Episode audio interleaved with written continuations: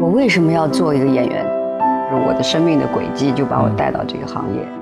你要分享给观众的是什么样的一个精神状态和一个价值观？我觉得这个是很重要的。用真诚之作传递匠心精神，以纯粹之言传承电影文化。大家好，欢迎收看今日影评之表演者言系列特别节目，我是主持人陈明。首先欢迎表演者言发起人周迅做客节目。大家好，我是周迅。欢迎文丽来到表演者言做客。大家好，我是蒋雯丽。嗯，主持人好，周迅好。那就文丽接的角色应该是，比如从牵手之后的话，后边的像这个金婚啊，或者说中国式离婚呐，这样的一些作品，是不是？你会觉得非常熟悉，还需要重新去？其实都不熟悉，其实都不熟悉，其实都不熟悉。虽然说都是跟婚姻相关的，嗯，但是你想，这个金婚是从二十多岁到七十多岁，七十多岁，对，这也是我就是虽然我之前演过一个角色，呃，从二十多岁演到一百零零八岁，郭沫若与安娜那个片子也没放，演郭沫若在日本的妻子啊，最后演老年的时候，我一直用嘬着嘴说话，我怎么让我自己的那个嘴瘪下去？那个是一次，因为那个到一百零八岁就很短的时间，嗯，这次是一年一年一年一年一年这样，它是编年史嘛，所以是一点点的年龄的去增长，所以这它是其实不一样的，虽然也是讲家庭。那个中国式离婚，那个林晓峰实际上是一神经病啊。他他是一个疯子，那个那个林晓峰，对啊，就拿起刀就想要去把她老公给杀了。所以那个片子当时播的时候，好多人都都都让他老婆看看看看，千万不要像他这样。我的我另外一个角色就更极致。其实我们刚才也也提到了，就是经典的台词是“我不是丑，只是有点古怪”。你是因为丑才跟我做哥们儿的吧？你是因为我丑才跟我做哥们儿的？对，那个角色对于你最开始的时候，难道不是？拒绝的吗？就是立春这个剧本拿到的时候，其实当时这个剧本拿到的时候，没有没有打算让我演的啊。嗯。但是呢，因为那个我看到这个本子以后，我就太喜欢这个角色了。嗯。对，因为我我作为，因为他写的就是一个这样的丑的。啊，又胖的，因为唱歌的人通常都要都要啊。你为此去专门去增肥三十斤哦？对对对。怎么怎么增加呀？吃啊啊！就吃完不动，就天天吃很多，每天。对，吃的胃都疼。但是演完了以后，你是不是就开始减了？就是迅速的要瘦回 去。而且是特别逗，就是这个演完这个以后三个月就拍的金婚，呃，所以我就三个月之内又瘦回到像看到的金婚。你三个月瘦了多少斤下来？三十斤啊！啊，就为了演这个戏增了三十斤，演完就三个月把它减下来。因为当时有一个镜头，你在那儿洗衣服嘛，从就那两个人过来找你，从后背推上去的。对对对。我说你看文丽腰上有游泳圈，那毛衣穿在身上，对。没有没有穿胖袄啊，没有穿胖，对，就是真的是胖。而且我真的后来，当时也在想哈，就是他们说你其实不用，因为胖起来真的挺危险的。对。啊，是容易会得糖尿病或者是什么的，我当时也不知道。然后后来我我我自己觉得哈，就是我最后胖的我都走路都不太稳了，就经常就走的时候叭就把自己给绊倒了。真是这样，就快速因为快速快速增肥，你的就是平衡能力不习惯了。对，而且特别心安理得的在吃，对对对，心安理得不是是有任务的在吃，然后啊 吃的胃都疼。什么热量高吃什么？嗯，对呀，面呀什么的，因为我们拍摄是在那个包头嘛，然后北方面食多，每天那种。各种面，但是就是我我我觉我真的觉得后来我我后来他们说你不能穿上胖袄什么之类的，我说其实你可以用外形去打扮，但是真的胖在身上的时候，那心里是心情不一样，心里完全不一样。脸上还要装，嘴上装上龅牙，脸上弄上坑。对你脱了以后，你又变成苗条的，和你走路。我那段时间我儿子也在剧组嘛哈，然后每天晚上我带他散步。或者平时他不叫我妈妈，他叫我王彩玲。王彩玲，他因为他不觉得那是他妈妈，他就是王彩玲。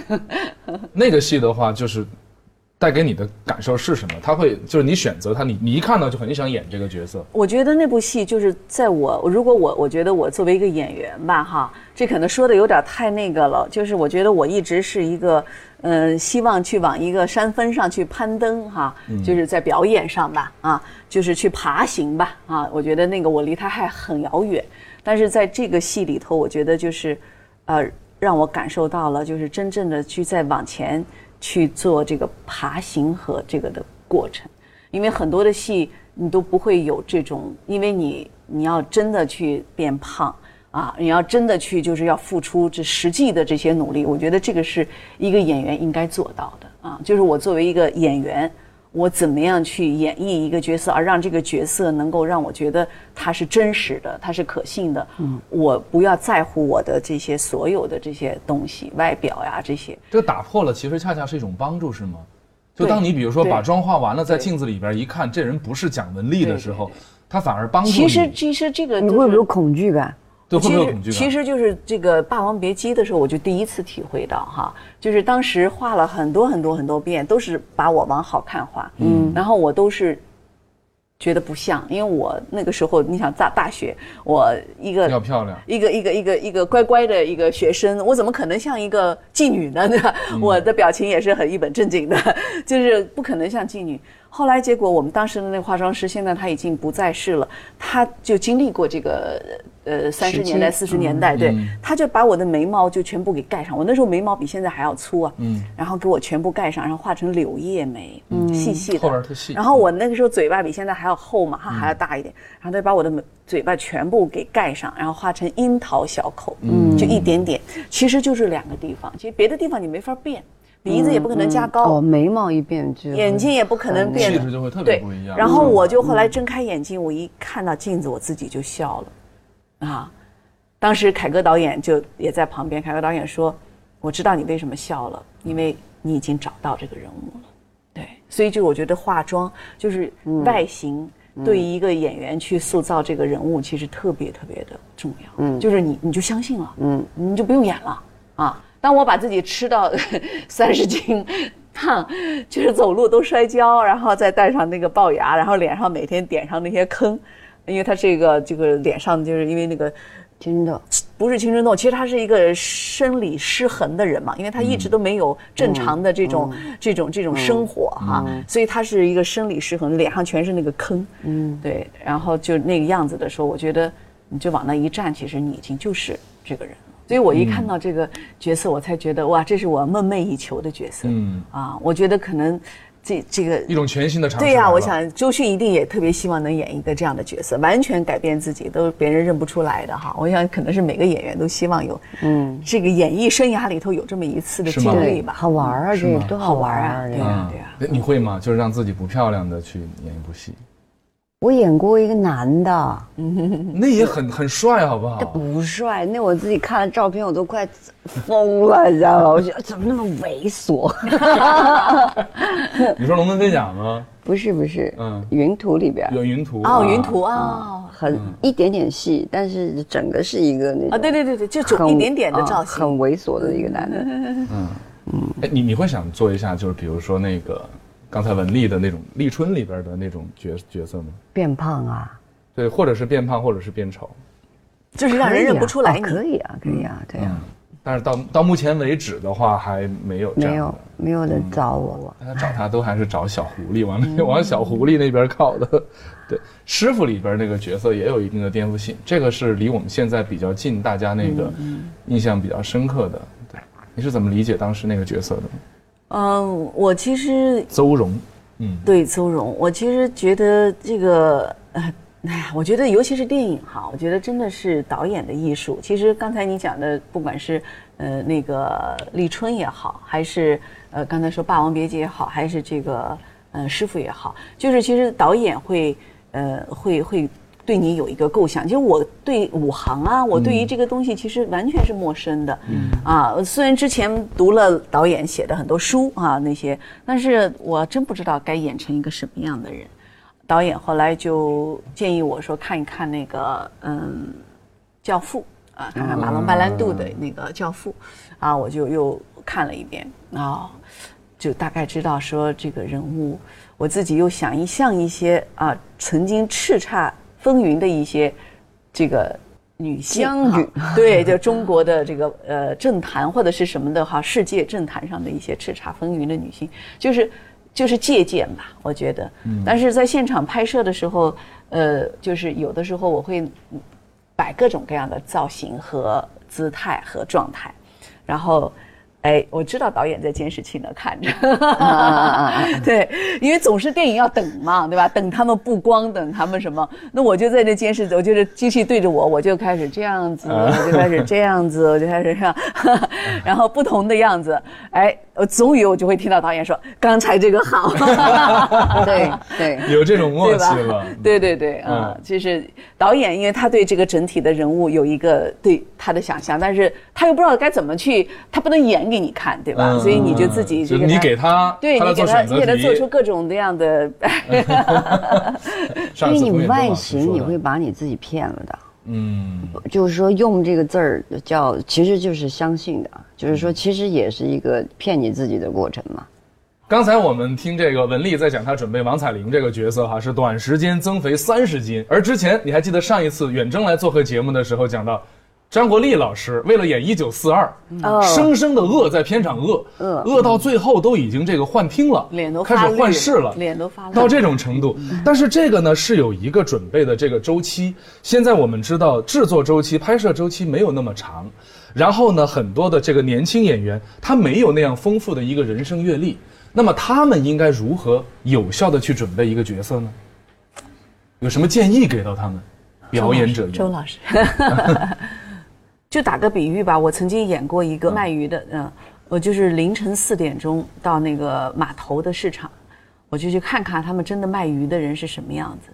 我我觉得，所以演员啊，我觉得这个职业，嗯，当时让我觉得会多体验人生，也是这个，也也也是这个因素。就是你不可能说平时你会凌晨四点钟跑到鱼市场，嗯，但是那个时候我去的时候，然后我当时就看到哇，真的壮观的景象。那么多的人，就是渔船到了码头了，然后鱼就卸下来了，那些海海类的东西，嗯，卸下来了，然后这些人热火朝天啊，欢声笑语。我们想象的他们肯定很累，很疲劳，很多睁不开眼或者什么的。后来我就在这么多人里头，我就找啊，我要盯着对象，我就看到了一个女的，然后我就跟着她走。然后姐，你能不说话吗？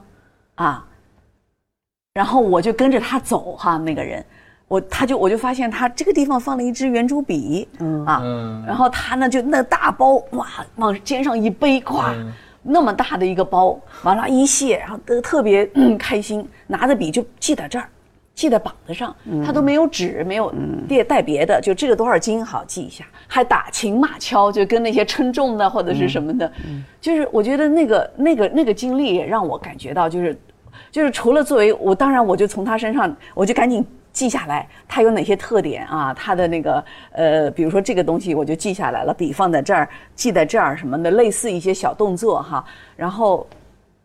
人物的性格，因为你演一个跟你特别远的角色嘛，哈，你没有这样的生活，你真的到那个环境里头，你会找到很多很多你需要的素材。嗯，如果是演一个跟自己相差很远的戏的话，嗯，但是如果要是很靠近自己的角色的话，很贴近的话，那么就从自己的身上去找，是吧？嗯，哎，真是这样，就很多职业或者说人物哈，我们想象中是一个。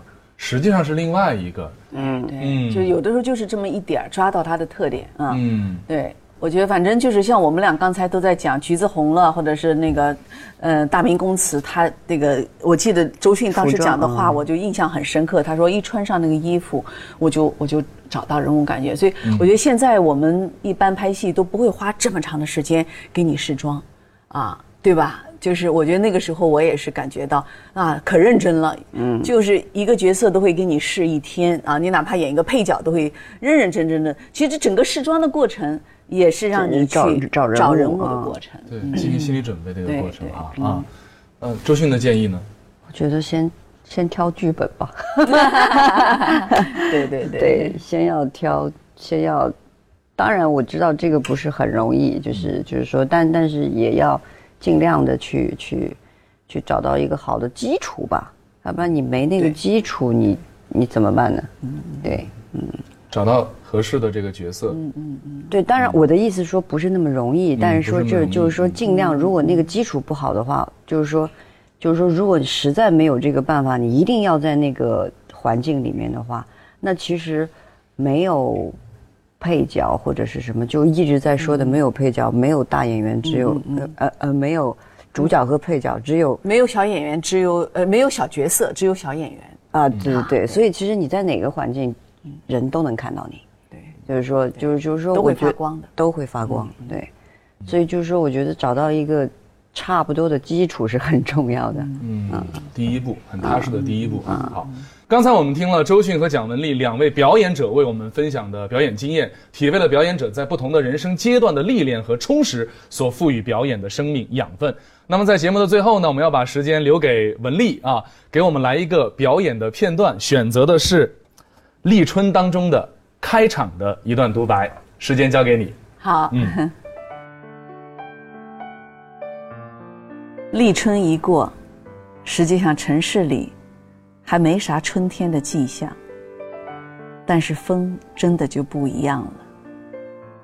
风好像在一夜间就变得温润潮湿起来。这样的风一吹过来，我就可想哭了。我知道，我是自己被自己给感动了。